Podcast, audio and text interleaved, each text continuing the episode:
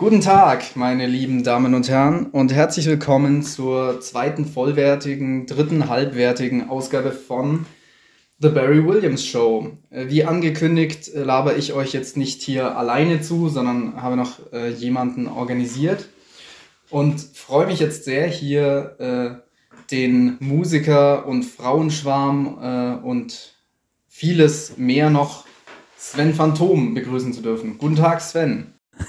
Hallihallo. Frauenschwarm, Mensch. Das sind ja Perspektiven hier, die sich auftun. Wer hätte das gedacht? Ja, also ich habe äh, nochmal in Popmillionäre ein bisschen reingehört vor der Sendung hier zur Vorbereitung und weil ich den Podcast privat immer ganz gerne gehört habe. Und äh, da hat ja Sonja mal deine Kommentare unter den YouTube-Videos ra äh, rausgekramt und da waren ja schon so ein paar Sachen dabei, aber genau, man sagt ja immer im Alter äh, wird es irgendwie optisch schwieriger, aber also nicht, dass du jetzt früher schlecht aussahst, aber ich habe mir so alte Sofa-Planet-Videos nochmal angeguckt und also es ging eigentlich bergauf in den letzten Jahren bei dir. Also ja. Ja, weil ich gelernt, gelernt habe, mich zu kämmen. Das, das ist eigentlich das ganze Geheimnis. Äh, da hätte man mir auch 20 Jahre vorher mal sagen können, dass solche Dinge wie Bürsten und Kämme überhaupt existieren. Ich hatte ja keine Ahnung. Kommen wir aus dem Osten, wir hatten ja nichts, ne? Genau. Ja, genau, aus dem Osten, du sagst es schon, äh, falls du es überhaupt sagen willst, nicht, dass dann jetzt die ganzen Fangirls vor deiner Türe stehen. Äh, ich bin jetzt hier im Süden Deutschlands, in Bayern an der Größe zu Österreich und ich spreche trotzdem Deutsch. Hochdeutsch ist es ein Wunder. Wo bist du denn gerade? Ich bin gerade in Hessen. Ähm, ja, ich bin hier hergezogen äh, 2020, Anfang 2020. Also ich wohne jetzt ein gutes Jahr hier. Ja, und äh, sitze hier gerade in meinem Studio herum. Die Sonne scheint äh, nee, jetzt doch nicht mehr rein, jetzt äh, steht ein Haus im Wege. Aber bis eben, eben schien sie noch. Äh, war, war schön. Jetzt wird's kalt. Haben sie noch schnell das Haus dahin gebaut in der Zeit? genau. Ja, bei uns ist auch eher, oder bei mir ist auch eher düster gerade alles. Äh, bist du, du hast gesagt, Anfang 2020 bist du da umgezogen, hatte das Lockdown-Gründe, dass es im etwas weniger großstädtischen schöner ist oder einfach andere private Gründe? Also den Gedanken, aus Berlin wegzuziehen, wo ich ja 20 Jahre gewohnt habe, hatte ich schon mehrere Jahre, aber hab's nie wahr gemacht. Ähm, und tatsächlich hat mich die Liebe dann hierher verschlagen und äh, ja, das Familienleben quasi. Ja, das ist doch, das ist doch immer ein, ja, jetzt besteuert schon wieder, meine Güte. Aber das kriege ich, das kriege ich rausbearbeitet. Ich verstelle nochmal hier kurz was. Das ist doch auf jeden Fall immer schon ein guter und schöner Grund. Sonst rede ich einfach leise. Ich habe mir hier noch einen Popschutz gekauft, jetzt für die Folge extra. Nur für dich und den Podcast. Danke. Ja, und habe mir dann, weil der bei dem Musikgroßhändler meines Vertrauens, wenn wir es hier mal so anonym sagen wollen, ähm, dann irgendwie einen gewissen Versandwert für versandkostenfreie Bestellung äh, nur erlaubt hat, habe ich mir einfach noch einen Bass dazu bestellt, weil ich schon, weil ich schon ja, das war finanziell keine kluge Entscheidung, aber ich wollte schon immer mal Bass spielen und jetzt mit, ich spiele jetzt äh, hauptsächlich Drums, Klavier, Gitarre und dann Bass und dann hat man bald die ganze Pop-Familie beisammen und das. Lass mich raten, äh, der Bass ist von der Marke Harley Benton. Richtig, richtiges, übles, äh, eine totale Hure von Instrument. Aber ja, macht, macht schon Spaß und ist schon, reicht mal für den Anfang. Das ist lustig, weil ich mir auch äh, vor ein paar mo wenigen Monaten einen äh, von Harley Benton gekauft habe. Also wirklich für lumpige 150 Euro kriegt man doch ein Instrument, was funktioniert. Das fand ich völlig erschreckend fast schon. Ähm, ja. Ja, ja, das, das ist schon krass. Also ich glaube, früher, ich bin jetzt noch nicht so super alt, aber früher äh, hört man immer die Geschichten von den alten Musikern, dass sie allein für so ein lumpiges Teil am Anfang wahnsinnig viel Geld ausgeben mussten. Und jetzt ist es dank Kapitalismus und dank Ausbeutung in Entwicklungsländern doch möglich, dass man als Anfänger für wenig Geld was ganz Gutes bekommt, zumindest, wenn du jetzt als Profi das sogar schon verwendest. Ja, tatsächlich. Also ja, ich wollte halt so einen speziellen äh, ohne Bünde, so einen Fretless Bass äh, hatte ich noch nie und äh, ich hatte vor, so ein, ja, eigentlich für nur ein bestimmtes Lied wollte ich sowas gerne mal auf jeden Fall haben. Aber äh, schadet ja auch nichts, wenn es so rumsteht. Aber ja, doch tatsächlich. Also meine erste Gitarre habe ich, glaube ich, für 5 Mark, D-Mark gekauft. Äh, gebraucht natürlich, ähm, aber so klang sie dann auch. Ich hatte keine Ahnung und habe äh, jahrelang auf dieser Gitarre, die eigentlich fast unspielbar war, versucht, Gitarre spielen zu lernen, aber es ist ja schön, wenn man sich am Anfang so ganz doll Mühe geben muss, äh, dann ja, ist man eigentlich für alles gewappnet, weil es kann ja nur noch bergauf gehen, Instrumente technisch. Von daher war halt eine gute Schule auf jeden Fall. Ja, total. Äh, also ich mache das immer so mit neuen Instrumenten. Ich kaufe nicht super oft Equipment, aber ich kaufe mir immer dann ein neues Instrument, wenn ich mich irgendwie spielerisch entsprechend weiterentwickelt habe oder einfach bei Jobs oder so das Zeug einsetzen kann. Und äh, ist ja auch gar kein Fehler. Und wie du sagst, man wächst ja dann auch an so Zeug, also, also an so schwierigen Instrumenten. Ich habe jetzt äh, letzte, oder ich finde auch der Maßstab sollte sein, dass man auch, wenn man jetzt als Drummer irgendwie auf einen Haufen Plastikkübel übt, dass man da auch so viel übt, dass man dann auch gut werden kann, soweit es halt geht. Ich habe jetzt, also ich bringe jetzt morgen meine erste Single raus. Und das ist ganz interessant, weil ich das auf einem total schrottigen Klavier größtenteils eingespielt habe, das aber in einer speziellen Lage so einen ganz eigenen Klang hat. Und das ist dann für die Inspiration, finde ich sowas eigentlich immer interessant, wenn so Instrumente auf Oberfläche betrachtet schlecht, aber irgendwie auch interessanter klingen. Ja, ja, auf jeden Fall. Ja, das habe ich auch gelernt, als äh, ja, ich mit meiner damaligen Band Sofa Planet, äh, wir hatten mal halt so einen, so einen kleinen Dreiviertel-Hit, würde ich mal sagen. Und ähm, also wir haben uns da für eine Saison in wirklich großen, krassen Studios bewegt, äh, so Anfang der 2000er. Und äh, ja, da wurde, war das auch sehr gerne gesehen, einfach mal zwischen all diesen Gitarren, die über 10.000 gekostet haben, dann auch mal irgendwie so was ganz Schrottiges äh, einzusetzen, einfach nur weil es Charakter hat. Äh, ja, äh, von daher kann ich das nur unterstreichen. Äh, und du hast mal im richtigen Klavier aufgenommen, oder wie? Habe ich das richtig verstanden? Genau, genau. Also es ist auch Klavier Solo. Da wäre jetzt MIDI-Zeug äh, nicht so schön oder nicht angebracht. Ich mache so auch Popmusik, aber im Moment gerade für das Album und so, das im März kommt, äh, Hashtag Werbung, kaufen, kaufen, kaufen, habe ich Genau, da habe ich es auf einem echten Klavier beziehungsweise dann auf einem Live-Flügel aufgenommen, in den ich dann rein durfte und dann habe ich da an einem freien Tag irgendwie zehn Stunden fast am Stück aufgenommen und mich da kaputt gespielt. Aber es war auch interessant, dann nochmal irgendwie so zu lernen oder so zu sehen, wie wichtig bei diesem in Anführungszeichen oder nicht in Anführungszeichen, wie wichtig bei diesem Job äh, dann doch Prioritätensetzung ist. Das war an diesem Buß- und B-Tag und das ist im erzkonservativen Bayern hier ein Feiertag und dann bespricht man sich so auch im Umfeld, na, was macht ihr da, wenn da frei ist? Kollegen und so und die anderen sind halt irgendwie kiffen gegangen und ich habe dann gesagt, nee, ich muss irgendwie aufnehmen und so ist es. Aber du hast gerade, schon gesagt, Sofa-Planet, wir plaudern jetzt hier schon so schön. Ähm, ich weiß nicht, ob wir es schon gemacht haben, ich glaube nicht. Äh, willst du dich mal kurz vorstellen oder soll ich mal kurz äh, runterreißen, was du so gemacht hast bisher? wer du bist und so. Ja, ich kann es ja sagen. Mein Name ist äh, Sven Phantom, zumindest ist es mein Künstlername. Und äh, ja, ich mache seit vielen, vielen tausend Jahren Musik und genau, hatte genau äh, diese Band Sofa Planet, später äh, Beat Planet. Das waren die gleichen drei Leute und noch sehr viele mehr Musiker. Und da haben wir anstatt Indie-Rock wie vorher so Retro- 60s Beat gemacht, äh, sehr von so DDR-Beat-Gruppen inspiriert und auch von Manfred Krug. Ähm, ja, von dem ich über, übrigens ein großer Fan bin. Und äh, lustig, weil du gerade vom ähm, Klavierspielen geredet hast, weil ich habe diese Woche auch zum ersten Mal Klavier benutzt und aufgenommen. Also wenn ich Klavier benutzt habe, habe ich das immer so über MIDI-Kram gemacht. Äh, und das war nur sehr selten tatsächlich, weil ich jetzt gar nicht so ein riesen Klavierfan bin. Aber jetzt steht hier einer im Nachbarraum rum, äh, der hier gerade so angeschafft wurde, nicht von mir. Und äh, ich habe es jetzt auch mal versucht und äh, mir ging es genauso wie du. Ich äh, saß da stundenlang und habe diese eigentlich sehr einfache äh, Akkordfolge versucht, äh, im guten Timing einzuhämmern. Äh, also ich bin jetzt kein Klavierspieler. Ja, aber ähm, das nur am Rande. Was noch, ja, Sven Phantom, als der bin ich seit 2008 unterwegs.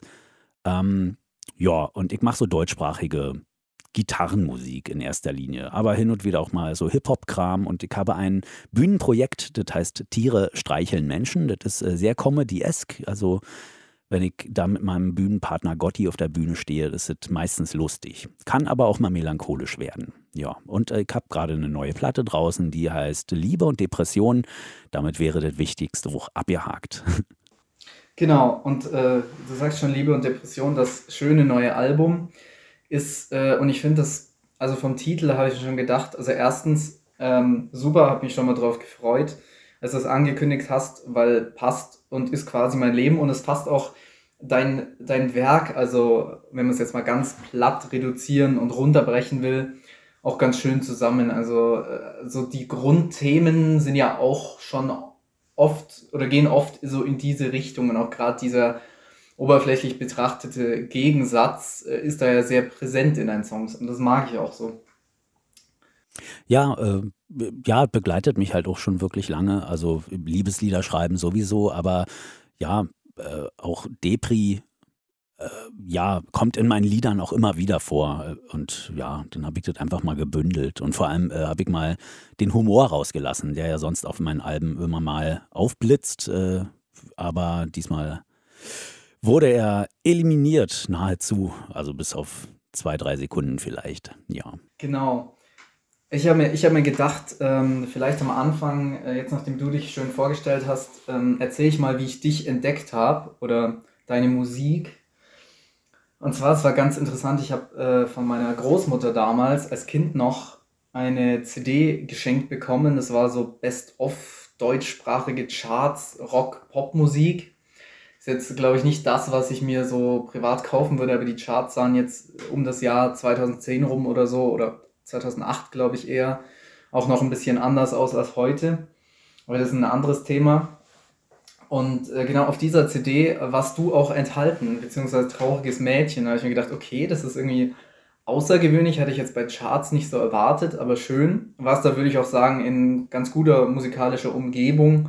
Also wer war da noch drauf? Fanta 4, Peter Fox damals, auch Annette Louisanne, von der ich lustigerweise den Schlagzeug jetzt kennengelernt habe. Grüße gehen raus. Äh, und Genau, da habe ich das eben gefunden und dann habe ich später mal, als ich älter wurde, mich an das Lied erinnert. Ich habe dich dann nochmal im Radio gehört, äh, auf so einem bayerischen Radiosender mit Nicht schon wieder Sommer und dann habe ich gedacht, okay, cool, das ist jetzt wieder was anderes, aber auch toll. Und dann habe ich einfach mal ins Internet geguckt und war begeistert ähm, von deinen Platten und dem, was ich so gefunden habe. Und habe ich da so reingehört, auch in Tiere streicheln Menschen, diese ganzen Geschichten. Und ja, hat mir gut gefallen. Über die Website äh, habe ich dann noch Popmillionäre entdeckt, da ich Podcasts eh täglich höre und das jetzt auch schon mein zweites Podcast-Projekt hier ist. Ähm, das hat mir auch gut gefallen, die 15 Folgen. Und genau, also so, so kam das. Verrückt. Ähm, da muss ich aber mal fragen, also ähm, musste jetzt nicht klären, aber diesen Sampler, wo trauriges Mädchen drauf ist, äh, ich habe überhaupt keine Ahnung, dass es sowas überhaupt gibt. CD-Sampler, wo, äh, wo ich drauf bin. Und äh, dann heißt es auch noch irgendwas mit Charts sowieso. Ähm, war ja auch jetzt nicht so hoch. Also äh, gut, war immerhin irgendwo in den Top 30, aber dann eher so in den unteren Rängen. Ähm, ja, verrückt. leider, ja. Aber sorry für die Unterbrechung, leider. Aber dafür jetzt vor Bruce Springsteen in den Albumcharts zumindest. äh, na gut, das liegt dann aber nur daran, weil Bruce Springsteen ein paar Monate vor mir wahrscheinlich seine Platte rausgebracht hat und langsam auf dem absteigenden Ast ist. Mm, möglich, ja. Hier in der Nachbarschaft gibt es so einen riesen Bruce Springsteen-Fan. So eine, so eine ältere Dame, die sogar eine Pappfigur, die sie dann abknutscht, in ihrem Zimmer hat. Aber ja, das nur am Rande. Vielleicht gibt es in Zukunft die Sven Phantom-Pappfigur. Lebensgroß. Werde ich dran arbeiten. Achtung, Achtung, ein Programmhinweis. Und wo wir beiden Plaudertaschen uns schon so schön. Sorry. Dritter Anlauf. Und wo wir beiden uns so schon so voll Nochmal. Und wo wir beiden schon so schön miteinander plaudern und über dies und das reden, raucht plötzlich auf einmal wie aus dem Nichts bei Sven leider die Technik ab. Nachdem er dann seinen Rechner neu gestartet hat und äh, wir uns dann nochmal in Verbindung gesetzt haben, haben wir erstmal so ein wenig miteinander geredet und äh, ja, den technischen Stand äh, besprochen. Und so hat es dann ein paar Minütchen gedauert, bis wir dann wieder auf Sendung waren. Das nur als kleiner Programmhinweis für die thematisch-inhaltlichen Sprünge. Viel Vergnügen weiterhin. Guten Tag, liebe Hörer. Wir sind zurück nach äh, einer Dekade, nein, eigentlich waren es nur fünf Minuten. Wir hatten hier leichte Technikprobleme, aber jetzt sind wir wieder da. Wir machen das einfach mal so transparent Und ich musste jetzt auch das Mikro wechseln, weil es sowohl für mich als auch für äh, Sven hier unerträglich war, dieses Gebrumme. Ich weiß gar nicht warum, ich habe extra ein neues Kabel gekauft und es war bisher noch nie ein Problem, aber naja, alles neu.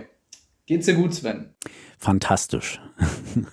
und selber? Mir, mir geht's auch gut. Ähm, gibt es einen Internet- oder Technikanbieter, den du hier öffentlich schämen willst für die Komplikation gerade?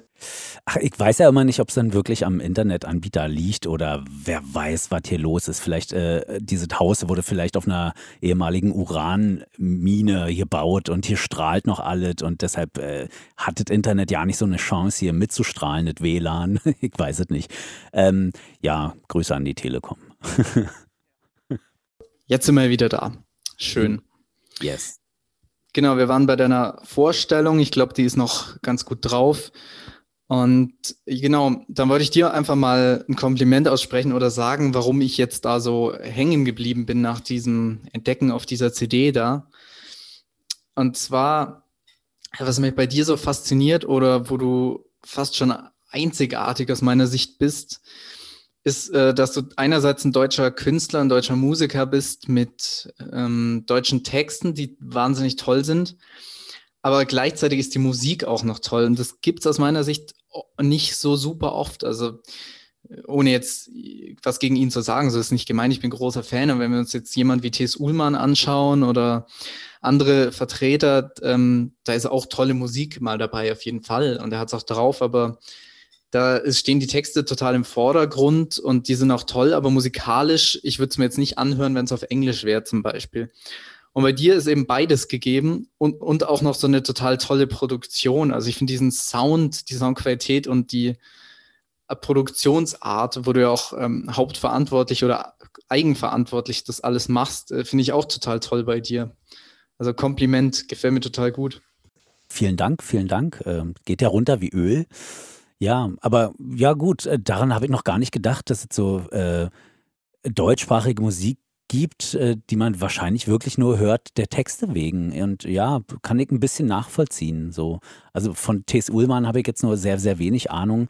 Äh, habe so ein, zwei Tomte-Platten früher gehört, aber dann irgendwann auch äh, die Band aus den Augen verloren und sein Solowerk äh, mich gar nicht erst reingefuchst. Äh, irgendwo habe ich mal ein, zwei Lieder gehört, wo ich dachte, ach, ganz schön, aber es hat dann auch nicht gereicht, äh, mich da tiefer hinein zu begeben in die Materie. Aber ähm, ja, danke fürs Kompliment auf jeden Fall.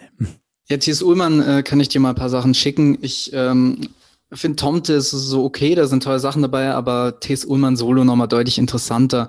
Aber bei ihm ist halt wirklich sehr auffällig. Er macht schon gut, aber er schreibt ja auch Bücher und ich finde, das Texte schreiben und Bücher schreiben hat er nochmal deutlich mehr drauf als jetzt das Musik machen. Aber das ist jetzt ein sub subjektiver Standpunkt.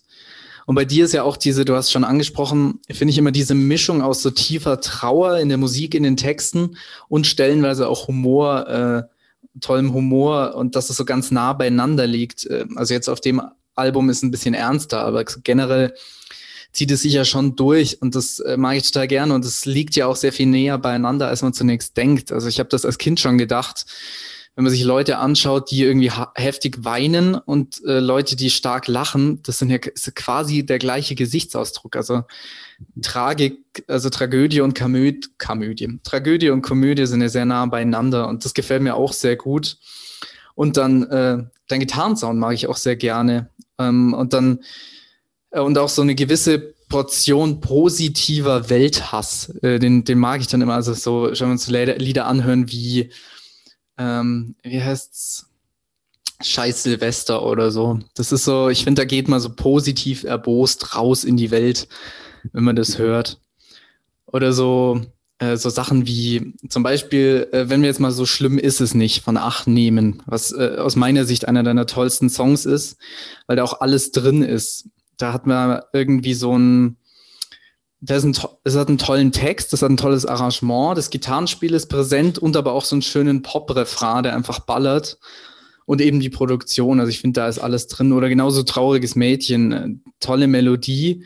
Und da gefällt mir auch ähm, dieser rauchige Sound. Da würde ich dich mal fragen, woher der kommt. Also du hast mal geschrieben Slide-Gitarre, glaube ich. Also diese so, so am Anfang vom Lied, das mag ich sehr. Und dann gleich noch eine zweite Frage dazu. Ähm, musst du natürlich nicht sagen, aber steckt denn hinter dem Song, in dem sich vielleicht viele wiederfinden oder ich war schon in einer Situation, die sehr, sehr gut auf dieses Lied gepasst hat in meinem Leben, äh, steckt da eine echte Geschichte dahinter, also die Inspiration dafür? Hm, echte Geschichte, jein. Also ich kenne das auf jeden Fall aus meinem Leben, dass es durchaus in meinem Freundeskreis äh, so Dinge gab, wie, ähm, ich sag mal, da waren mehr als zwei Leute äh, an einer Romanze beteiligt, aber äh, unfreiwillig. ähm, ja, aber nee, das Lied ist schon mehr so, mh, hm, da stand so die Musik für mich im Vordergrund, weil das war eins, vielleicht war es sogar wirklich das erste Lied, was ich für das Projekt Sven Phantom, ich nenne es jetzt mal Projekt, ein bisschen, klingt ein bisschen scheiße, aber äh, ja, dafür geschrieben habe, als klar war, okay, ich mache das jetzt, ich mache jetzt so ein Solo-Ding. Und äh, ich, zu der Zeit hatte ich gerade ähm, Lee Hazelwood für mich entdeckt, der mit Nancy Sinatra ja ein, ein paar Platten gemacht hat und halt immer so die, diese Duette, dieser 60er, 70er Jahres-Sound. Äh, tiefe Männerstimme und ja, klar, hohe Damenstimme und ja, da ging es immer um Liebe und gebrochene Herzen. Und äh, gerade Lee Hazelwood ist auch so ein Vertreter davon, von diesem humoristischen, aber eigentlich auch so ein Welthass oder sagen wir mal so ein, so ein Schmerz oder er stellt sich so gerne als Loser dar, der wahrscheinlich überhaupt nicht war, aber äh, ja, es macht einfach viel Spaß dazu zu hören, weil es irgendwie gute Geschichten sind, die der erzählt hat und so und ähm, ja, da war es mehr, also bei dem Lied war es wenig äh, Eigenes, sage ich mal, oder wenig Autobiografisches, was da reingeflossen ist. Aber pff, ja, wer weiß, was da un unbewusst noch äh, mitschwang. Äh, keine Ahnung, wo es herkam. Okay, Lee Hazelwood muss ich mal checken. Sagt mir spontan gar nichts, aber check ich mal nachher mal digital aus. Gibt es ja, einen Song, den du besonders empfehlen würdest oder eine Platte? Ja, also er ist berühmt für uh, These Boots are made for walking. Das kennt ja wirklich jeder, dieses Dum, Dum, Dum, Dum, Dum. These Boots are made for walking and that's just what they do. Das hat er geschrieben und auch produziert für Nancy Sinatra. Die hat das gesungen, wurde auch vielfach gecovert, das Lied. Ähm, und daraufhin hat er halt mit Nancy Sinatra, die da in, den, in der zweiten Hälfte der 60er ein großer Star war, haben die halt eine Platte zusammen gemacht und ein paar Jahre später nochmal. Ähm, und da gibt es ein Lied, Some Velvet Morning, ist, glaube ich, das größte. Da sind sich, glaube ich, alle äh, Lee Hazelwood-Fans einig, dass das einfach ein, Großwerk ist. Das hat ein tolles Orchesterarrangement und es, es springt hin und her zwischen ja, Viervierteltakt und dann so ein Walzer, ein Dreiviertel. Also immer wenn Nancy Sinatra singt, äh, kommt plötzlich ein Dreivierteltakt.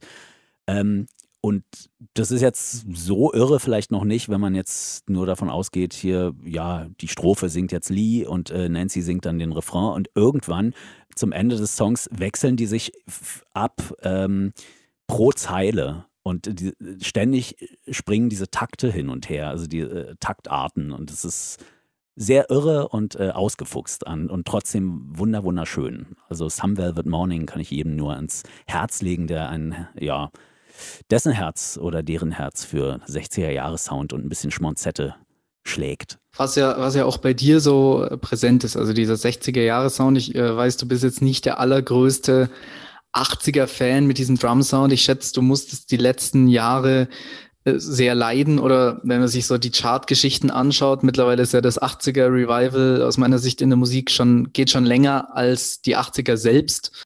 Ja, das ist ein Satz, den hat äh, der Trommler von Sofaplanet, glaube ich, schon vor neun Jahren gesagt, dass das 80er Revival jetzt schon länger als die 80er gehen. Das heißt, wir haben jetzt schon 20 Jahre 80er Revival Sound. Es ist schrecklich, aber irgendwann habe ich mich auch ein bisschen dran gewöhnt. Ich finde es jetzt nicht mehr so schlimm wie früher. Ja, es ist interessant. Also irgendwie so die jungen Leute heute, die mögen es ja ganz gern. Die werden jetzt groß mit diesem warmen Roland Drum Computer Sound, mit den Phil Collins Drums, die ich zum Beispiel ganz gern mag, aber auch bei weitem nicht alles, was jetzt in den 80ern so abging. Aber es ist interessant, gerade die Leute, die es live erlebt haben, finden es oft scheiße und können es auch gar nicht mehr hören. Auch Leute, die damals Musiker waren, haben ein Joachim Witt Interview gehört dazu. Und äh, die es jetzt neu entdecken, die, die feiern es jetzt erstmal, aber es wird ja oft vergessen, von den 80ern, von früheren Jahrzehnten bleibt oft halt das Gute und das Interessante und das Geile und der ganze Scheiß, der überlebt halt nicht und das verzerrt dann auch dieses früher war alles besser etc. Bild. Ja, also ich, ich irgendwann habe ich auch verstanden, dass die 80er auch wichtig waren, natürlich für die Musikentwicklung, weil, also was ich so hässlich daran fand, war halt die Produktion. Und alle waren so, ja, ach hier, jetzt gibt es Synthesizer und Drumcomputer, aber ich bin natürlich eher so ein Fan von Live-Schlagzeug und äh, Gitarren und äh, meinetwegen gerne ein Orchester und jetzt nicht irgendwie synthetische Streicher, aber ich, ich verstehe das schon, dass es nötig war, um wegzukommen, einfach von diesem alten, warmen Sound. Das natürlich langweilt es auch irgendwann, wenn man, wenn das der Standard ist und das über ein Jahrzehnt, äh, natürlich will die Jugend dann neue Dinge hören. Deshalb kann ich das nachvollziehen. Aber ich war halt ein Kind in den 80ern und ähm, ja, es war oft so, dass wenn sowas im, im, im Radio kam, so aktuelle Musik, äh, dass, ich, dass mich deprimiert hat. Äh, ich weiß gar nicht, was das war. Also sicherlich nicht alle. Äh, bei Da Da Da von Trio war ich bestimmt nicht Depri, aber ähm, ja, äh, ja, es hatte, gab sehr viele düstere Momente, die mir mein, meine Kindheit etwas versauert haben an, an einem Sonntag, wenn das Radio lief. Oh Gott, ja, okay. Ein bisschen verständlich, ja. Ähm, ich würde dann einfach mal, ich habe mir hier so eine kleine Liste gemacht. Ich will die natürlich zeitlich nicht überstrapazieren. Jetzt haben wir ein bisschen Verzug. Deshalb sag einfach, wenn es dir zu viel wird oder zu lange wird. Äh, dann würde ich einfach mal anfangen mit so ein paar Fragen, Sachen, die mich interessieren würden bei dir. Leg los. Und zwar, also ich habe mich ja vor einigen Jahren, äh, unterbewusst würde ich sagen, war es immer schon klar, aber vor jetzt so ein paar Jahren und jetzt gerade noch mal so letztes, vorletztes Jahr dazu entschieden, das mit dem Musikmachen jetzt ernsthafter zu betreiben und auch beruflich. Also nicht ausschließlich, ich ähm, mache Musik und schreibe Bücher und stellenweise Drehbücher und mache so verschiedenes Zeug, Podcast-Kram. Aber ich habe mich irgendwann dazu entschieden, dass es das sein muss und hatte da äh, ein spezielles Erlebnis, das das auch nochmal hart verdeutlicht hat. Jetzt machst du schon sehr lange Musik und auch beruflich. Ähm, Gab es denn bei dir irgendwann diesen einen Moment, also das war, wie du zur Musik genau gekommen bist.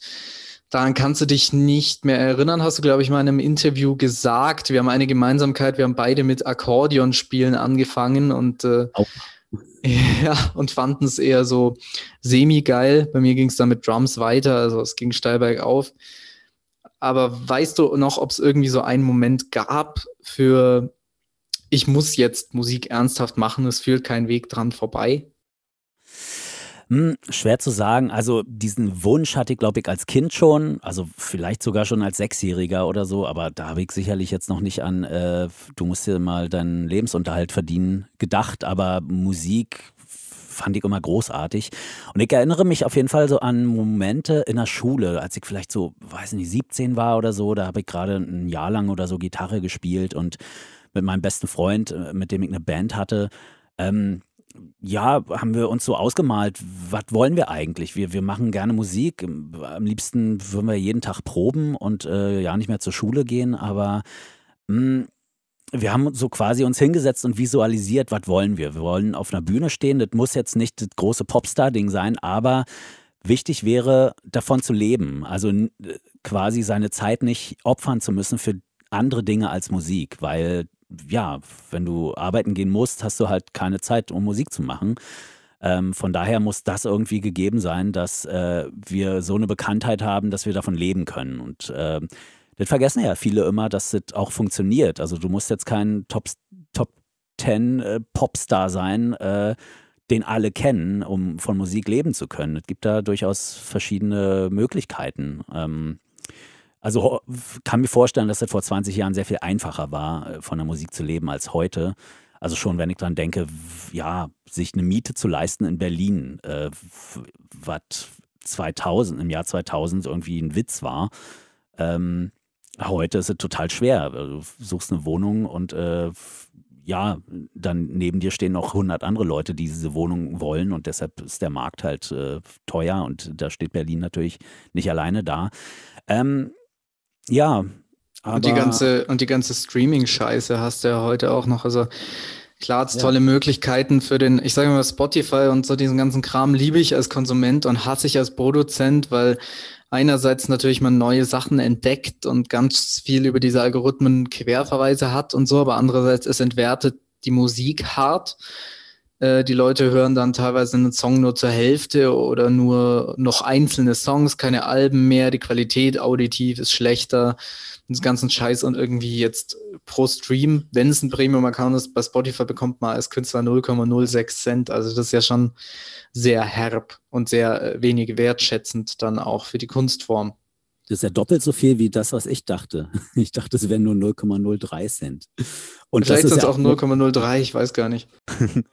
und, und das ist ja nur das Geld, was quasi an denjenigen geht, der die Plattenfirma hat oder was auch immer. Das wird ja, also kommt drauf an, wenn du alles alleine machst und äh, ja, auch keinen großen Vertrieb oder irgendwas dazwischen hast, dann kriegst du dieses Geld, aber normalerweise ist man ja auch bei einer Plattenfirma, die zwacken sich nochmal was ab und der Vertrieb kriegt was und ja, von daher kriegst du ja diese, auch nur einen Bruchteil von diesem Geld normalerweise, ähm, wobei sich das ja groß äh, verändert äh, in den letzten Jahren, weil ja, es ist ja immer mehr die Frage, braucht man dann überhaupt noch ein großes Label oder überhaupt eine Plattenfirma, wenn man alles alleine machen kann. Aber na gut, die Hoffnung ist natürlich immer, wenn man zu einer Plattenfirma geht, dass sie irgendwelche Connections haben und da noch ein bisschen Geld reinstecken, was man jetzt selber vielleicht nicht hat, um das Ganze voranzubringen und so. Naja, gut, wir sind äh, total abgeschwiffen, oder? Die Frage war. das ist mehr oder weniger Podcast-Prinzip, von dem her gar kein Thema. Ist ja auch interessant. Genau, du bist, du bist ja bei einer Plattenfirma. Naja, jein. Also ich, ja, sehr, sehr indie. Also es ist im Grunde mein, mein Management, äh, die Dame, die das macht, äh, schon seit vielen, vielen Jahren, die hat auch ein Label ähm, und darüber bringen wir das raus, aber äh, das hat jetzt gar nicht so viel mit normalem Plattenvertrag zu tun. Also wenn ich jetzt bei Universal wäre, so würde das, das alles sehr, sehr anders aussehen, auch äh, die monetäre Verteilung und so. Ähm, Kein ähm, Champagner morgens. Vielleicht jetzt gerade eher Champagner, als äh, wenn ich woanders wäre. Who knows? ah, ja, das kann natürlich auch sein, ja. Okay, und äh, dann würde ich gleich weitermachen. Es ist immer so eine ganz bekackte Frage. Ich stelle sie trotzdem, äh, weil es mir wirklich interessiert. Wie genau schreibst du denn deine Songs? Ich weiß, dass du viel alleine irgendwie machst. Ähm, ich weiß, dass du viele aus dem Leben ziehst, aus deinem Umfeld, Freundeskreis etc. oder einfach so Ideen, die dir dann kommen. Arbeitest du zum Beispiel viel nachts? Kommst du nachts in so einen Flow oder das oder hast glaube ich mal im Interview erzählt, liegst gerne viel im Bett und schreibst da so deine Songs. Wie sieht das aus und wie schaffst du es auch einen Song mal ab, abzuschließen wirklich?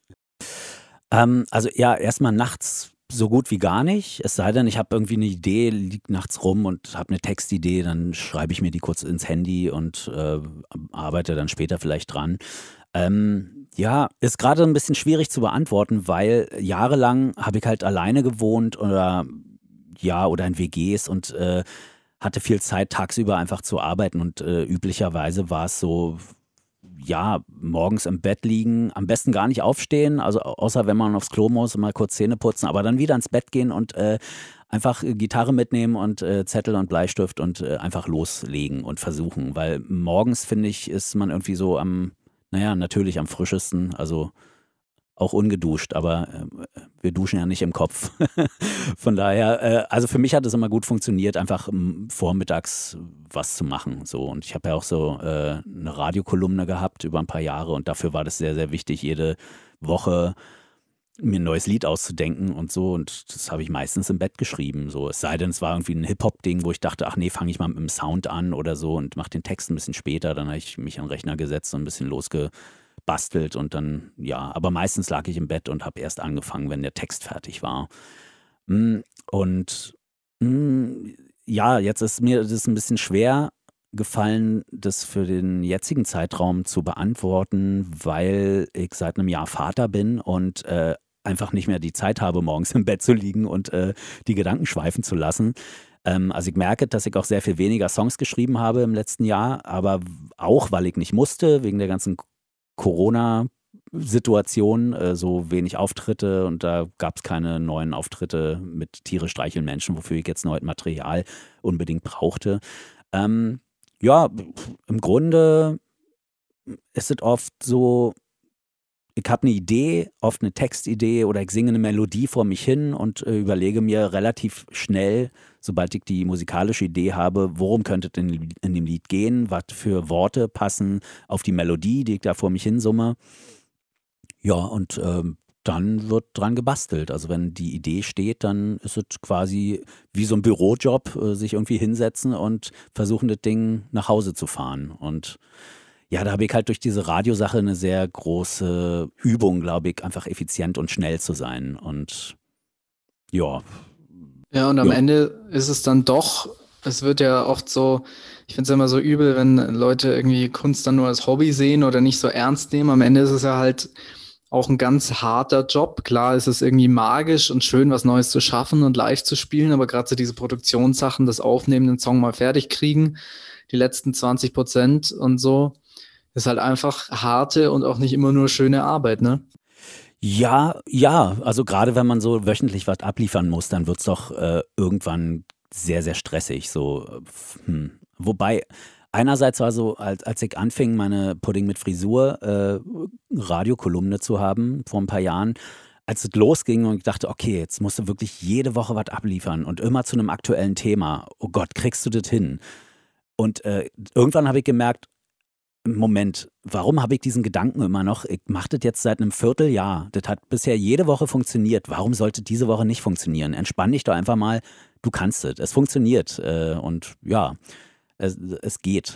Und ja, es ist ein Job. Man, ab, man arbeitet da was ab auch. Das ist nicht immer Inspiration. Ich weiß leider nicht mehr, wer es war. Irgendein Schriftsteller hat auf die Frage, woher er denn seine Inspiration nimmt, mal gesagt, ähm, Inspiration ist was für Anfänger. Ich setze mich hin und schreibe. das fand ich irgendwie sehr, äh, sehr bezeichnend äh, für kreative Arbeit. Also ist, der größte Teil ist einfach Fleiß und äh, Inspiration ist einfach nur ein sehr, sehr kleiner Teil, finde ich. Okay, ja, interessant, ja. Also gerade finde ich Inspiration und neue Sachen schreiben ja total schwer, weil ohne Input kein Output und so. Aber stimmt, Inspiration ist der Funke und das Feuer und das, der eigentliche, das eigentliche Brennmaterial ist dann natürlich was anderes. Ja. Was, was ich krass fand, weil ich mich jetzt viel mit äh, Kunst, Kunsttheorie und solchen Sachen und auch Jonathan Mese, ich weiß nicht, ob du den kennst. Ja, nicht persönlich. ja, crazy Dude, äh, mit dem mal beschäftigt habe, äh, ist auch so die Herangehensweise auch so, dass Kreativität eigentlich gar nicht not notwendig oder realistisch oder gut ist und total überschätzt wird, sagt er zumindest. Er wurde gefragt, was ist Kreativität? Und er sagt dann, Kreativität ist die Höchststrafe für alle Selbstverwirklicher. okay. Das fand ich schon mal eine gute Ansage. Und äh, ja, weil, weil, er da meint, der Instinkt ist eben viel besser und er arbeitet viel mehr instinktiv als kreativ. Und äh, ja. Ja, ich meine, klar, hm, es ist auch so eine Idee kann natürlich aus einem Instinkt kommen, aber ja, ich glaube, der Konsens würde sagen, äh, da hat jemand einen kreativen Gedanken gehabt. Aber ja, muss auch nicht sein. Ich glaube auch, also viel, ich mache ja musikalisch auch echt viele verschiedene Dinge, also von Punk bis Hip-Hop über Schlager, Country, da, da, kann ja alles dabei sein. Äh, nicht alles kann ich gut, aber ich versuche es zumindest, mich da auszutoben. Und da ist es ja auch viel man hat halt viel gehört in seinem Leben und äh, kann sich von so einem großen Baukasten von Musikversatzstücken quasi bedienen. Und äh, es ist ja nicht so, dass ich jedes Mal die Musik neu erfinden möchte, sondern ich möchte einfach nur eine Story erzählen und soll so klingen, dass es mir selber gefällt. Und ja, ist immer die Frage, ist, ist es wirklich kreativ, was ich da mache? Oder baue ich da eigentlich auch nur Dinge zusammen, die andere vor mir schon mal gemacht haben. Äh, oft auch unbewusst sicherlich. Ähm, ja. Einflüsse ja. zusammennehmen, neu mischen und dann äh, Kunst als Metabolismus, als Umwandlung von, wie es gerade aktuell ist, Gefühlen oder Einflüssen äh, von anderer Musik und von dem, was schon da ist. Ja, ja. Dann, äh, genau, du machst ja, hast ja gerade schön gesagt, hast mir eine schöne Überleitung gebaut die ich äh, zerstöre, indem ich äh, das äh, ausspreche, dass es eine Überleitung war. Aber ähm, genau, du hast gesagt, du tobst dich viel musikalisch aus bei vielen Sachen und machst ja jetzt auch Musik für Kinder, was mir, was mir neu war. Jetzt natürlich, wo du gesagt hast, dass du Vater bist, ähm, nochmal sinnvoller sicher. Und das wird ja möglicherweise auch da künstlerisch mal helfen, äh, wenn du jetzt unter die Rolf Zukowskis, Detlef Jöckers gegangen bist. Ähm, Wer ist denn Detlef Jöckers? Ja, das ist auch so eine, so eine Legende. Ich habe mal ein Interview von ihm gehört, der wirkte sehr sympathisch und äh, ja, interessant. Ich bewundere also Kindermusik-Leute total, weil es erstens ein genauso harter Job ist, wie Erwachsenenmusik zu machen. Zweitens muss man ja irgendwie dann auch alles geben und Kinder sind ja absolut gnadenlos. Also ich weiß das nur von meinem Praktikum, das ich mal gemacht habe in der Grundschule also wenn die, die Kinder sind ja ungefiltert meistens und ehrlich, zumindest die Jungen, wenn sie es scheiße finden, dann sagen sie es auch oder gehen auch ganz schnell mal. Und dann hast du natürlich häufig, wenn du dir so Internetdebatten anschaust und so, als Kindermusik machender Mensch äh, den Pädophilie-Vorwurf sofort an der Backe, auch wenn es natürlich Quatsch ist, bist halt Musiker, aber das schwingt sehr, sehr oft mit. Also von dem her schon mal Respekt. Okay. Also ist mir noch nie begegnet, höre ich zum ersten Mal. Aber gut. Sei, sei froh.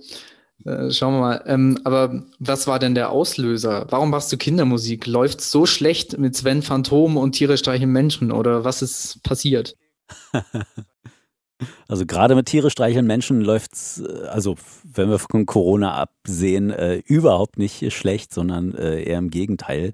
Also das hat mich echt über die letzten Jahre äh, sehr gut ernährt, bis zum Schwimmring äh, um die Hüfte. Aber die Kindermusik, was war es denn? Ähm, ich fand die Idee immer gut, weil ich kannte keine gute Kindermusik oder zumindest ist mir keine eingefallen. Und äh, ich war mit einer Dame zusammen, die äh, hat Kinderbetreuung gemacht, so als Job, so nebenbei.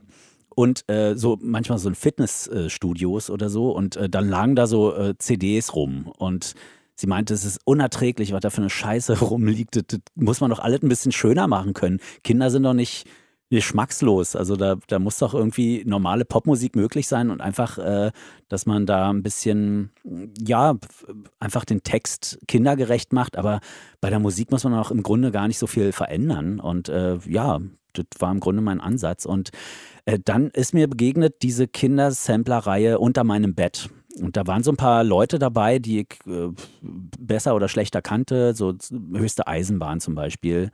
Oder ähm, wer war denn noch dabei auf den ersten Samplern? Olli Schulz hatte auf dem ersten ein, ein Lied, den ich jetzt nicht persönlich kannte, aber ähm, äh, das war auf jeden Fall mal was anderes. Äh, das war im Grunde Indie-Rock, also irgendwie so die Leute, die in den 90ern oder frühen 2000ern irgendwie in der Indie-Gemeinde einfach ein Standing hatten, haben da sich plötzlich bei Kindermusik äh, ausgetobt und ähm, ja, da habe ich auch ein Lied eingereicht oder gleich zwei und äh, eins wurde dann auch genommen und weil ich so fleißig war und gleich zwei eingereicht habe, eigentlich hatte ich es nur gemacht, weil ich mir nicht sicher war, ob das erste schon so gut war und dann mache ich lieber gleich noch eins. Und dann war der Mann von der Plattenfirma aber so äh, begeistert davon und meinte, äh, willst du nicht gleich ein ganzes Album bei uns machen? Und ja, da habe ich natürlich sehr gerne Ja gesagt, weil das war dann auch endlich ein Anstoß, äh, es umzusetzen, diese Idee, die ich eh schon eine Weile hatte, mal Kindermusik äh, ausführlicher zu machen, aber irgendwelche Dinge haben mich immer davon abgehalten, wahrscheinlich andere Dinge zu tun. Ähm, und dann, wenn so ein, wenn jemand sagt, so hier äh, kriegst du ein bisschen Geld dafür und äh, jetzt mach mal, so, dann ist es ja natürlich ein sehr schöner Anreiz zu sagen, jetzt setze ich mich hin, ein Vierteljahr und jetzt wird es mal so richtig äh, ausformuliert und schön gemacht. Und ja, so kam das. Und jetzt bastel ich an meinem zweiten Kinderalbum. Ja.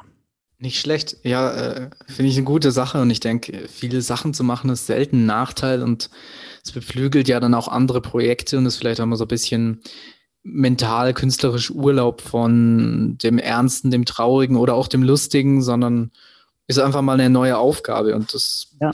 ist eine gute Sache. Ja, genau. Wenn du gerade schon gesagt hast, äh, Rock'n'Roll, dann, ähm, ich meine, ich weiß durch meine Arbeit, ich habe jetzt nicht irre viele Konzerte gespielt, aber ich weiß, dass dieser Sex, Drugs, Rock'n'Roll Mythos äh, doch nicht so viel Wahrheitsgehalt hat. Also ich äh, habe es mir zur Aufgabe gemacht, immer wenn es irgendwie überhaupt ein Backstage gibt und nicht nur hier habe dann baufälligen Container und ein Plumpsklo, sondern wenn sowas, wenn sowas in der Location wirklich gibt, dann fotografiere ich das meistens, einfach um mal den Freunden, die denken, äh, es gäbe da Party und ging da übelst ab mit Exzessen und allem um dem mal zu zeigen, nee, ist nicht. Es ist eigentlich ganz, ganz trist und dann sitzen drei Personen um ein Bier herum und so. ja, das, das trifft sehr, sehr gut. Also ja, es gibt sicherlich, oder sagen wir mal, ja, es gab und gibt diese Szene sicherlich. Also wenn du das als Band so möchtest, Sex, Drug and, Drugs und Rock'n'Roll, dann mach die richtige Musik, was heute Hip-Hop wäre, würde ich sagen. Ähm, und äh, dann ist es sicherlich möglich, aber das stimmt schon. Backstages sind immer, also fast immer hässlich. Also das ist immer eine große Freude, mal einzukommen, denn nicht ringsherum zugetaggt und äh, mit hässlichen Aufklebern von unbekannten Bands zugeklebt ist. Äh, und äh, wo auch mal äh, übers Ledersofa mal so einmal die Woche rübergewischt wird. das ist dann schon eine große Freude auf jeden Fall. Aber ja, hm, hm, ja, wie ist es denn? Sex, Drugs und Rock'n'Roll, ja. Äh, ich schätze mal, Sex Roll gibt's bei dir, Rock'n'Roll auch, aber so der Rest. Ja, mit den Drogen, das, das war bei mir noch nie so äh, wirklich, nee. und, und auch nicht als Inspiration oder als Booster für Kreativität, sondern es macht dann eher einen Wirbel und so, oder? Aus deiner Sicht? Ja, ich weiß gar nicht, ob ich das mal ausprobiert habe. Also ich bin äh, einmal mit, mit vielleicht zwei oder dreimal habe ich Alkohol getrunken, bevor ich auf eine Bühne gegangen bin. Äh, das hat dem Ganzen nicht gut getan. Also ich werde einfach noch verhuschter, als ich sowieso schon bin. Äh, und äh, es leidet einfach nur die Qualität und da habe ich gar keinen Bock drauf. Also von daher lasse ich das lieber sein. Ja, ja, sicher, sicher kein Nachteil. Ich finde es auch, ich habe da, ich weiß, dass Kollegen von mir das machen. Ich spiele auch mit Leuten in Bands für, für so Auftragsarbeit die sich vorher gerne mal ein ansaufen, aber ich habe da eigentlich immer ganz, ganz wenig Respekt vor den Leuten, weil ich dann irgendwie denke, das ist halt auch ein Job und äh, die nehmen dann den Job nicht ernst. Es verbessert die Performance ganz, ganz selten. Das habe ich erst einmal erlebt bei jemand.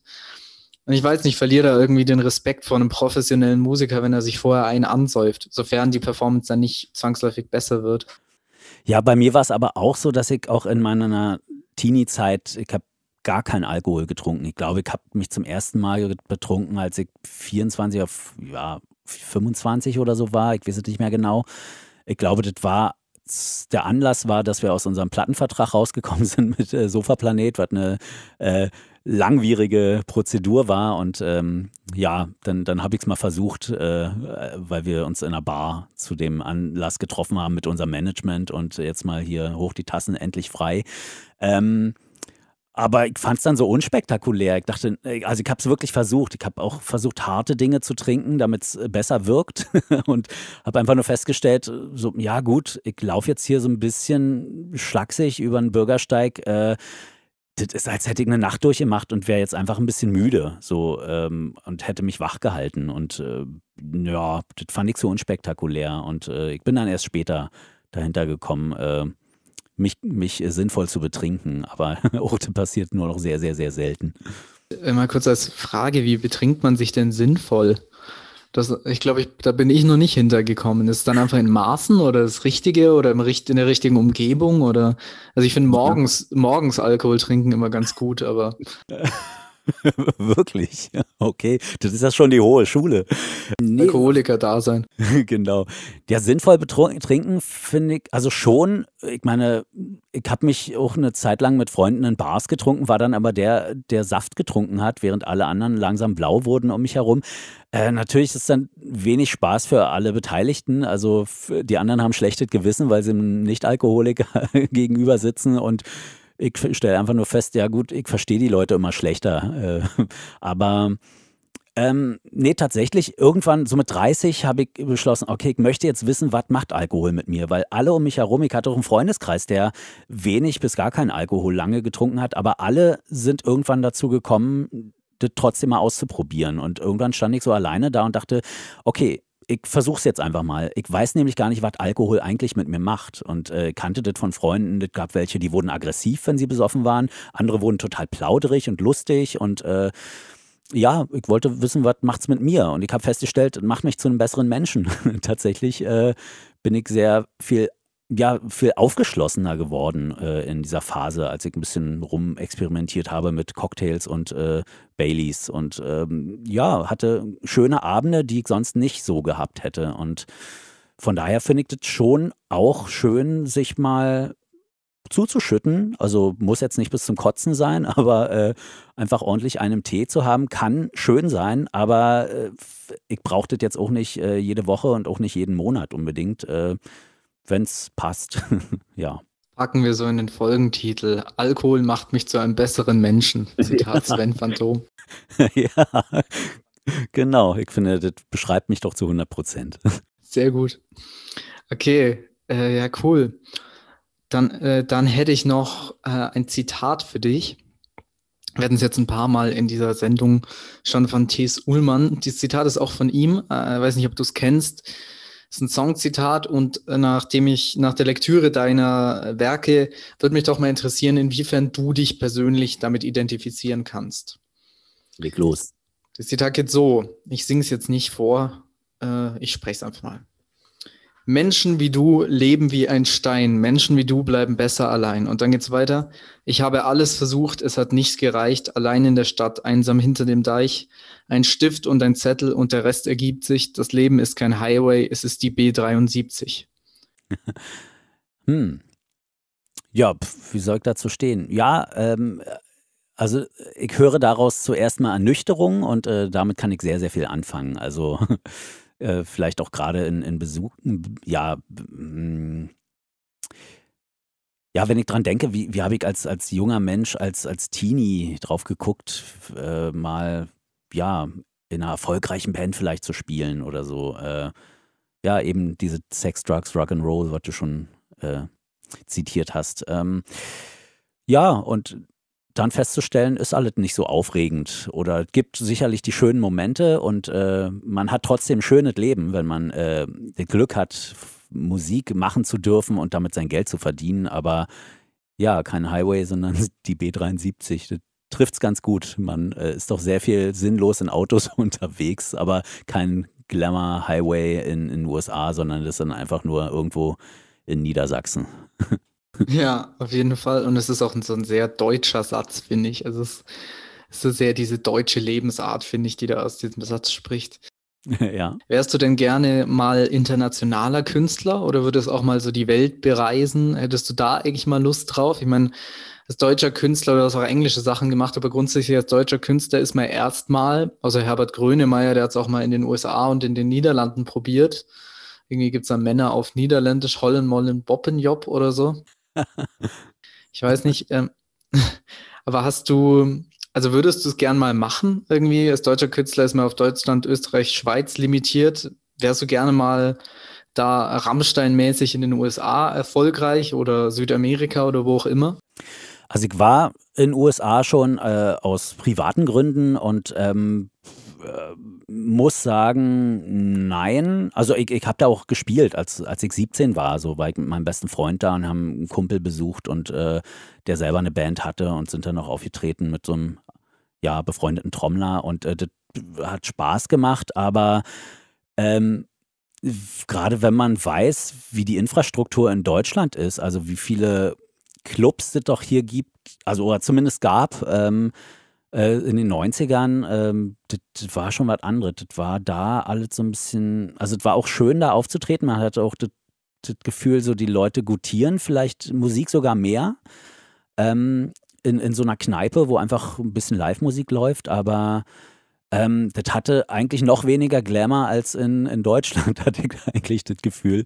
Ähm, und äh, ehrlich gesagt fand ich es immer gut, äh, in Deutschland zu leben und hier Musik machen zu können, weil dieses Land ist, auch wenn es jetzt flächenmäßig nicht so riesig ist, aber 80 Millionen ist schon eine Menge Leute. Und wenn du dann noch äh, Österreich und Schweiz, wie du meintest, dazu zählst, gibt es einen echt großen Markt. Und das ist doch toll, nicht die ganze Welt bereisen zu müssen, weil auf Tour das also muss man echt viel Energie haben, um noch was von äh, Land und Leuten mitzukriegen.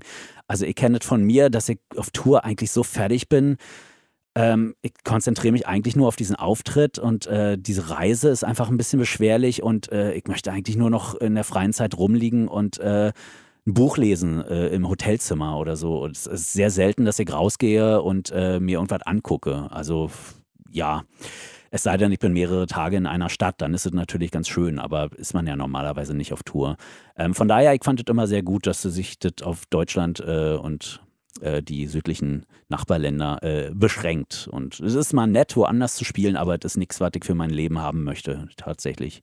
Und du hast dann einerseits im Ausland mal deine Ruhe, was nicht dauernd erkannt, äh, im Gegensatz zu so einem Weltstartum. Ja gut, aber ich werde auch in Deutschland äh, nicht erkannt, von daher, ich habe diesen Luxus mein Leben lang. Also sehr, sehr selten. Das kommt schon mal vor, aber das ist äh, eigentlich marginal.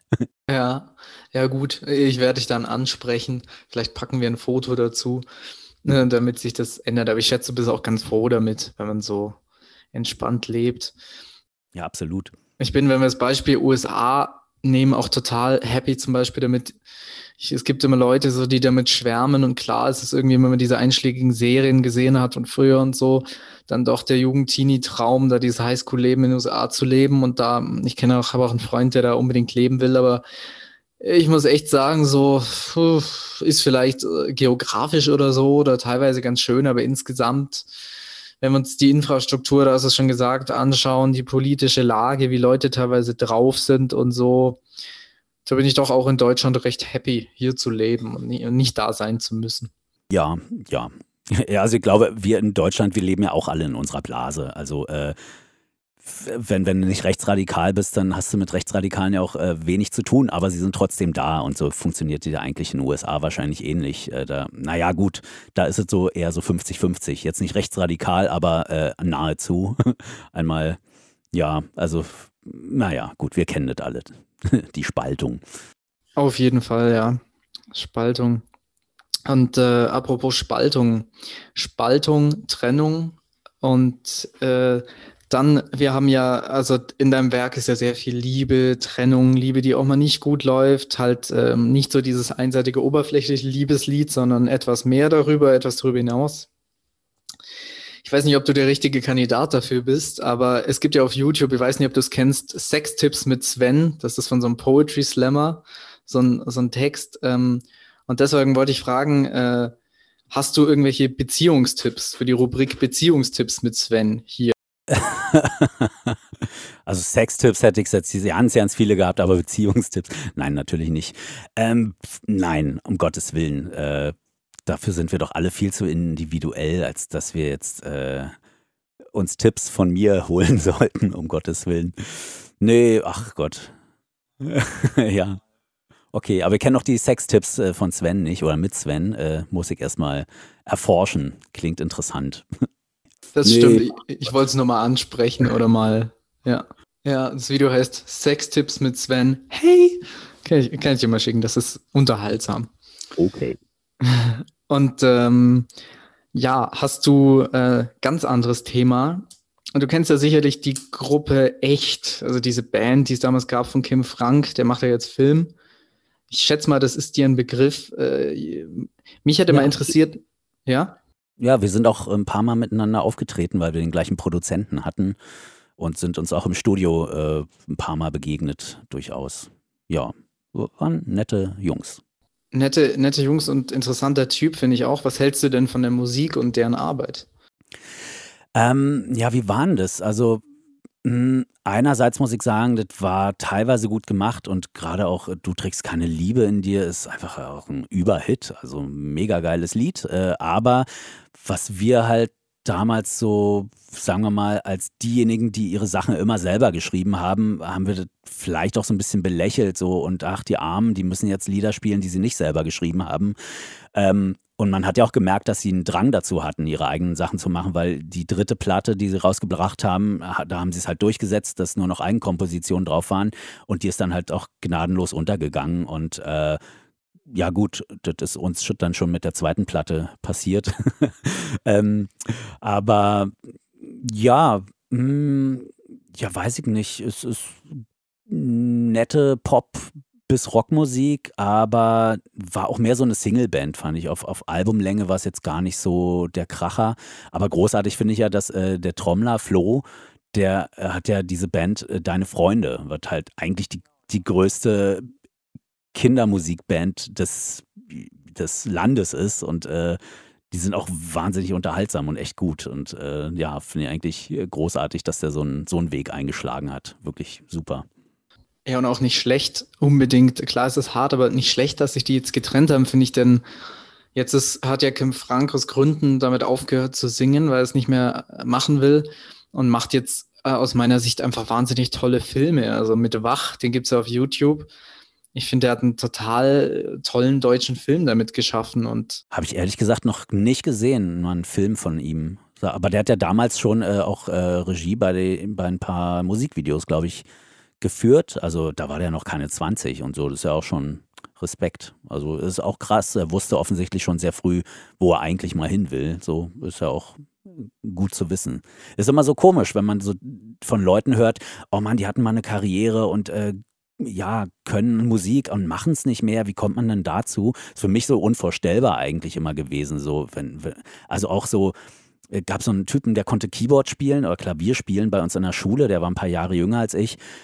Also begnadet. So, und äh, den wollten wir bei uns in der Band haben und äh, meinten so, ach hier, setz dich doch mal ins Schlagzeug. Der hat noch nie am Schlagzeug gesessen und hat einfach drauf losgespielt. Jetzt nichts mega abgefahren ist, aber der wusste einfach sofort, wie es geht und hat einfach äh, einen straighten Beat gut gespielt. Äh, da, es gibt ja so typische Anfängerfehler. So ähm, als erstes haut man mit allen Vieren gleichzeitig auf den ersten Beat oder so. Ähm, und ja, der hat irgendwas anderes mit seinem Leben gemacht. Der hat weder Klavier noch irgendwas anderes Musikalisches äh, in, in sein Berufsleben äh, integriert, sondern der macht es dann halt als Hobby. Und es ist immer so weird zu sehen, wenn Leute so krass talentiert sind, aber daraus keinen Beruf machen, weil für mich war immer so klar, äh, Musik ist das einzige Sinnvolle, was ich machen will. Äh, aber ich bin nur so mitteltalentiert. Ich habe einfach, es einfach nur jahrelang gemacht und geübt und dadurch habe ich, denke ich mal, irgendwann eine halbwegs respektable Qualität abliefern können. Aber es war ein langer, langer Weg bis dahin und äh, ja, gut. Ja, gut, der ist es immer ein langer Weg, aber ich würde dich jetzt schon als, also jetzt von unten hochschauen zu dir schon als sehr talentiert bezeichnen. Also vielleicht, sagen wir mal, wenn man jetzt so einen alten Helden von mir nimmt, Peter Gabriel oder John Lennon, ähm, haben noch mehr drauf, aber ich würde dich schon als sehr talentiert einschätzen. Aber, aber das ist natürlich eine individuelle Geschichte, sieht jeder ein bisschen anders. Ja, John Lennon hat natürlich nur den Nachteil, dass er tot ist, aber mh, mm, ja, ich weiß es nicht. Also kann es gar nicht sagen, ob ich wirklich Talent hatte. Also wenn ich mir die Sachen anhöre, die ich als Teenie gemacht habe, das ist eigentlich äh, unverantwortlich. also das kann man als Foltermethode irgendwie äh, einsetzen, um, um Leute zu quälen. Das ist wirklich ganz furchtbares Zeug. Äh, aber es gibt dann halt auch so Leute wie, weiß ich nicht, Billie Eilish oder so, die dann mit 17 oder eigentlich mit 15 schon so so krasse Dinge abliefern. Gut, mag sein, ihr älterer Bruder schreibt vielleicht die Songs oder sie macht es zusammen, wie es auch immer heißt, aber ähm, gibt halt immer so Ausnahmetalente, wo du einfach weißt, ja gut, noch lange keine 20 Jahre alt, aber eigentlich schon so unfassbar gut, dass sie alle anderen in die Tasche stecken. So, das, damit war ich nicht gesegnet. Aber äh, Gott sei Dank in den 90ern gab's, war das Internet noch so neu, dass noch nicht jeder Scheiß gleich äh, hochgeladen wurde und es, es ist wenig dokumentiert zum Glück, was ich damals gemacht habe. Ja, es ist ein, ist ein Segen, irgendwie sich ausprobieren zu können und da noch ein, eine Entwicklung hinzulegen. Ja. Ich sehe das auch immer irgendwie so. Ich hatte mal ein Konzert, also habe ein Konzert besucht mit, einen, mit zwei Pianisten und äh, da musste ich sagen, irgendwie, da habe ich mir das angeguckt, das war total toll, aber ich dachte mir, also an dem Abend dachte ich mir einfach, okay, ich lasse es einfach. Es hat keinen Sinn. Ich, wozu? Weil die so gut waren, dann war auch noch der Drummer gut. Es war ein Elend. Oder wenn ich mir jetzt jemand wie Ryan Tedder anschaue, also einmal so gut singen, so gut Klavier spielen, so gute Songs schreiben und so gut aussehen wie er. Das wäre es schon. Aber dann gut, jeder kocht so sein Süppchen und das kann ja auch schön sein. Ja. Ja, äh, um das Ganze ein bisschen aufzulockern, ich hätte noch einen äh, nach dem, nach den, nee, na, nicht nach den, vor den letzten paar schnellen Fragen hätte ich noch ein Spiel vorbereitet, wenn du Lust drauf hast. Ah, kommt aufs Spiel an, ne? naja. wir versuchen es. äh, genau, ich habe äh, überlegt, ein Quiz zu machen, aber dann dachte ich, nee, das hatte ich bei Pop-Millionäre schon immer so gestresst. Äh, und da will ich jetzt keine alten Wunden aufmachen. Es ist einfach eine kurze Runde, entweder oder. Also okay. Also zwei Optionen und äh, vielleicht schnelle Antworten, nicht aus Zeitgründen, sondern nach Kahnemann die System 1, die schnellen Hirnprozesse da äh, genau rauszuziehen. Aber du kannst natürlich auch ein bisschen überlegen, wenn du möchtest. Ja, schauen wir mal. Are you ready? Ich bin. Yeah. Burnout oder Fade Away? Hm, Burnout. Welterfolg oder in Ruhe auf die Straße gehen können? In Ruhe auf die Straße gehen können. Liebe oder unerfüllte Liebe oder Depressionen? Liebe. Sven Phantom oder Tiere streicheln Menschen? Äh, Tiere streicheln Menschen. Vinyl oder CD? Hm, beides. Live oder im Studio? Studio. Pest oder Cholera? Weder noch. Grippe oder Fußpilz? Äh, dann lieber eine Grippe, die ist man schneller wieder los, glaube ich. Hitler oder Stalin? äh, Stalin, weil mir die Russen einfach sympathischer sind. Sehr gut. Allein oder in einer Beziehung? In einer Beziehung. One-Hit-Wonder oder für ewig mittelmäßig erfolgreich? Sowohl als auch. Beatles oder Stones? Beatles, Beatles, Beatles, Beatles. Blur oder Oasis? Das sind jetzt eigentlich die verbotenen Fragen, ne?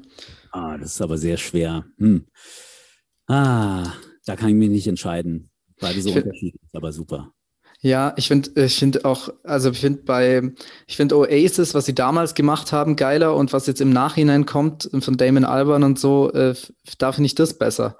Also die Nachkarriere, ich finde, er hat nochmal ordentlich äh, tolle Sachen hingelegt mit seinen tausend Projekten.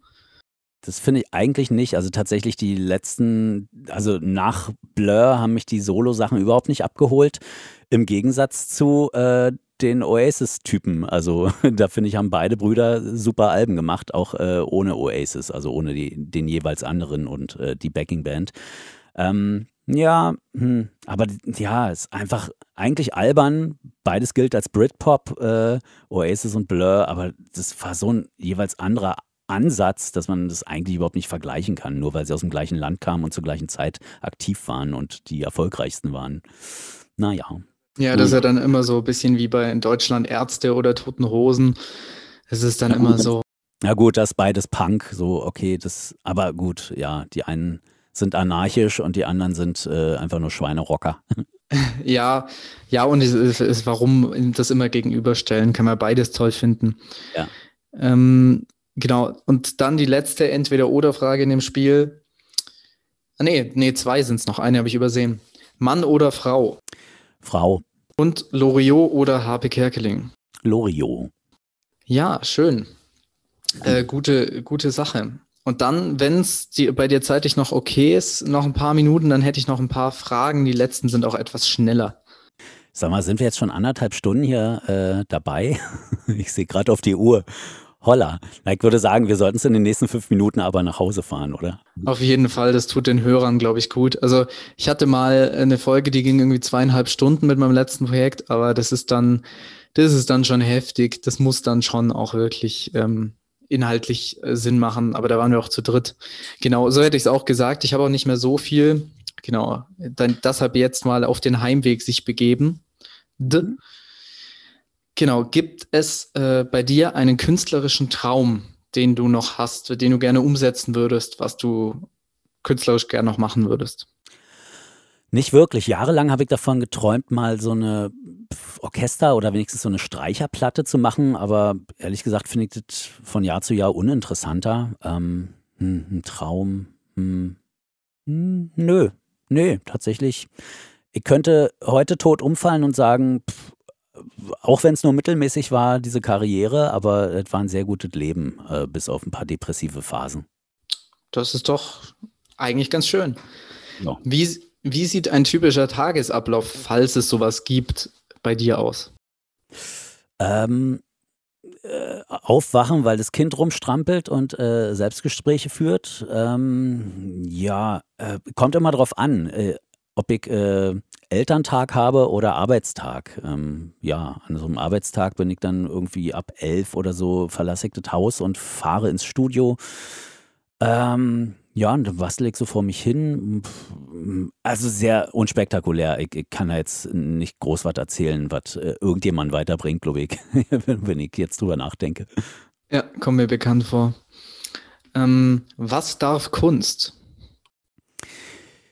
Ähm, ja, schwierig. Einerseits würde ich sagen, Kunst darf alles, aber ja, ach, gerade so in Zeiten von Political Correctness und so weiter ist wird es auch immer schwieriger. Also ich bin auch immer mehr hin und her gerissen, dass man vielleicht einige Dinge auch nicht unbedingt dürfen sollte.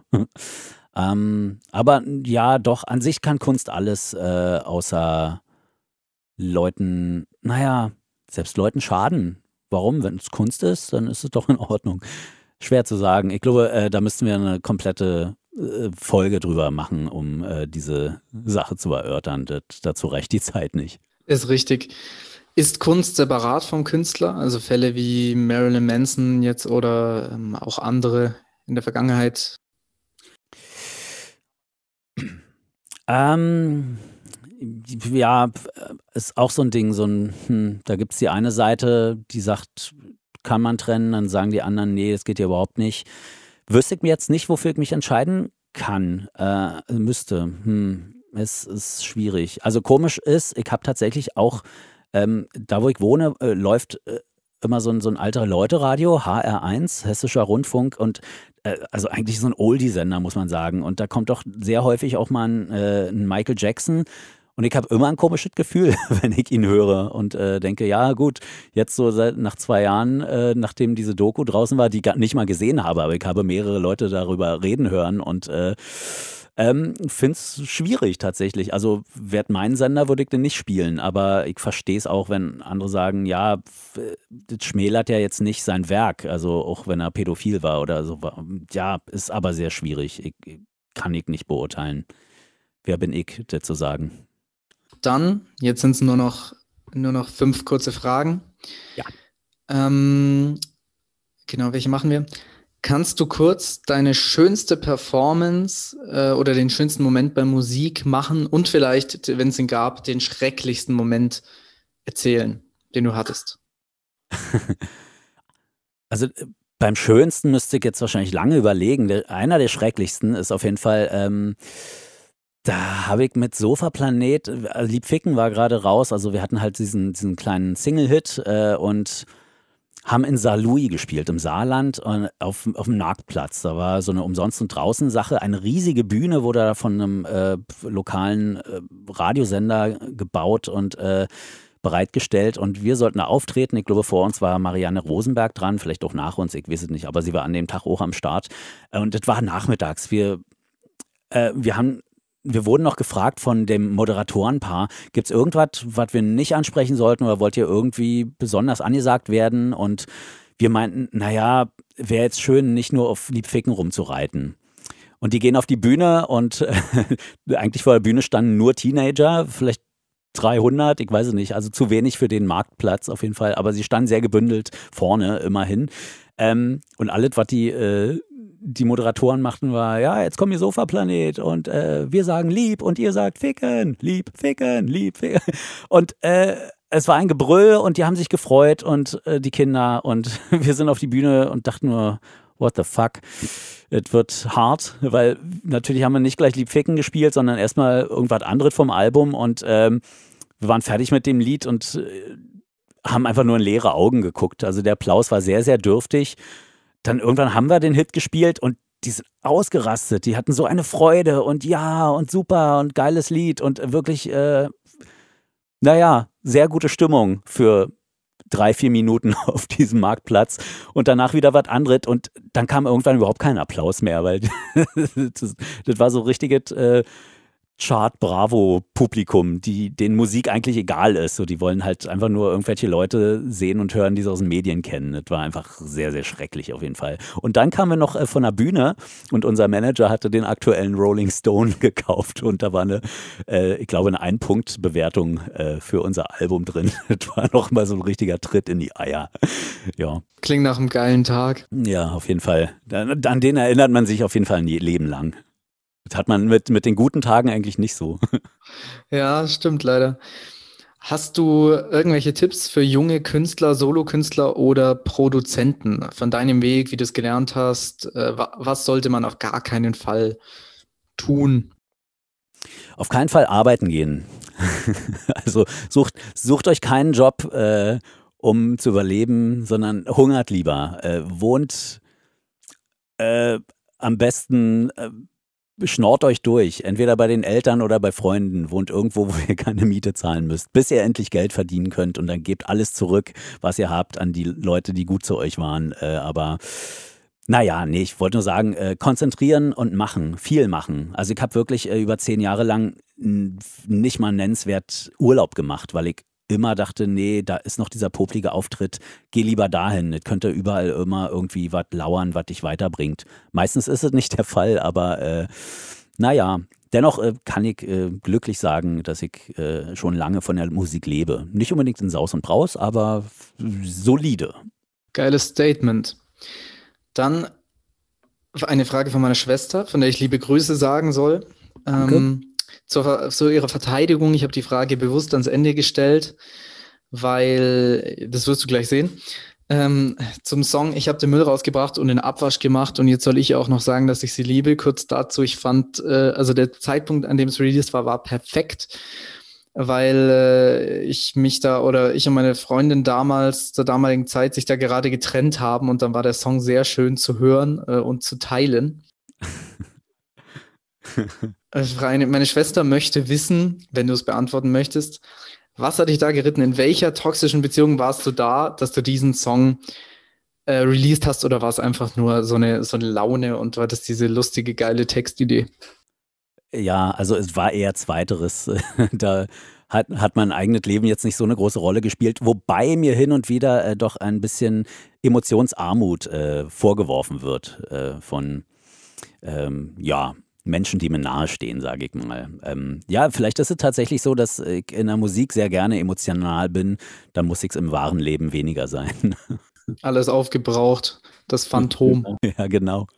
Yes. Und dann die letzten drei Fragen. Ähm, die erste Frage davon ist geklaut von einem anderen Podcast, aber die fand ich so toll, dass ich sie gleich nochmal nehme. Äh, stell dir vor, wir bieten eine große Plakatwand mitten in Berlin, Alexanderplatz. Tausende Leute laufen täglich durch ein Satz von dir, eine Textzeile, was auch immer, was würdest du gerne darauf schreiben, was für eine Woche für alle Berlinerinnen zu sehen sein würde? Oh, herrje. Hm. Ich glaube, darüber kann ich nicht lachen. Ist dann auch eine, eine Songteile. Okay, das, das ist ja schon mal gut. Ich, also lieb ficken ist es auf jeden Fall nicht. nee, eher nicht. okay, gut. Dann Hast du eine Empfehlung von dir, ein unterschätztes, ein unbekanntes, viel zu unbekanntes Werk von dir, das einmal mehr Aufmerksamkeit erfahren sollte? Ähm, schwer zu sagen. Ich meine, hm, das, die einzige Phase, in der ich tatsächlich in den Charts stattfand, war ja mit meinem ersten Album Phantomschmerz. Ähm, und ich treffe immer wieder Leute, die das auch als mein schönstes äh, ja, äh, bewerten. Aber ich finde eigentlich, dass. Ich würde sagen, ach, aber, aber Phantomschmerz ist auf jeden Fall sehr gut. Ich finde halt auch, ach, eigentlich nochmal um einiges schöner. Äh, und ähm, ja, ich würde sagen, wenn ihr in die Materie einsteigen wollt, dann holt euch ach. Da gibt's alles, was man braucht, um Sven Phantom kennenzulernen. Ja, da ist alles drin. So schlimm ist es nicht. Auch ein Riesensong. Und als letzte Frage, nenn uns doch mal drei Songs, Schrägstrich Alben, Schrägstrich Performances, die dich geprägt, inspiriert, verändert haben oder die einfach gut sind und jeder mal kennen sollte. Ähm, hm. Als ich in USA war, ähm, hatte ich mit meinem Freund das so getimt, äh, da zu sein, äh, als die Goldenen Zitronen gerade eine USA-Tour gemacht haben. Ich weiß gar nicht, war das 2002, glaube ich, genau. Das war so kurz nach 9-11, so ein paar Monate später. Ähm, und äh, wir haben die Goldenen Zitronen gesehen in einem ja, relativ schäbigen Club, aber es war ein großartiges Konzert. Und im Vorprogramm hat eine Band gespielt, eine Rap-Kapelle namens äh, Grand Buffet, äh, das große Buffet und äh, oder großartige einfach zwei Typen, die gerappt haben und äh, zu sehr schäbigen Beats, muss man sagen. Es klang teilweise wie mit so einem billigen Casio-Keyboard, die Beats zusammengebaut, aber die hatten so eine krasse Energie. Es war so unterhaltsam und so toll und so lustig. Und die sind auch ein paar Mal nach Berlin gekommen. Äh, ich habe die noch zwei, drei Mal in Berlin gesehen, Jahre später. Und ähm, die waren wirklich großartig. Ich fürchte, dass man davon nicht viel im Internet findet. Ich wüsste jetzt nicht, ob die bei Spotify oder bei anderen Anbietern zu finden sind. Ich glaube, die gibt es auch nicht mehr. Also ich habe sehr lange nichts mehr von denen gehört, äh, auch wenn ich mal gegoogelt habe, aber ist auch schon wieder eine Weile her. Ähm, also die haben mich auf jeden Fall für meine Solo-Sachen eine Zeit lang sehr geprägt, weil es äh, ja so energetisch war und ich war halt, bevor ich Sven Phantom gemacht habe, hatte ich so ein Projekt namens Psychoterrorismus, wo ich auch sehr viel Rap gemacht habe oder so Punk und sehr viel Krach und Noise und äh, Nervmusik eigentlich und ja, dafür war das äh, sehr prägend auf jeden Fall. Äh, Grand Buffet.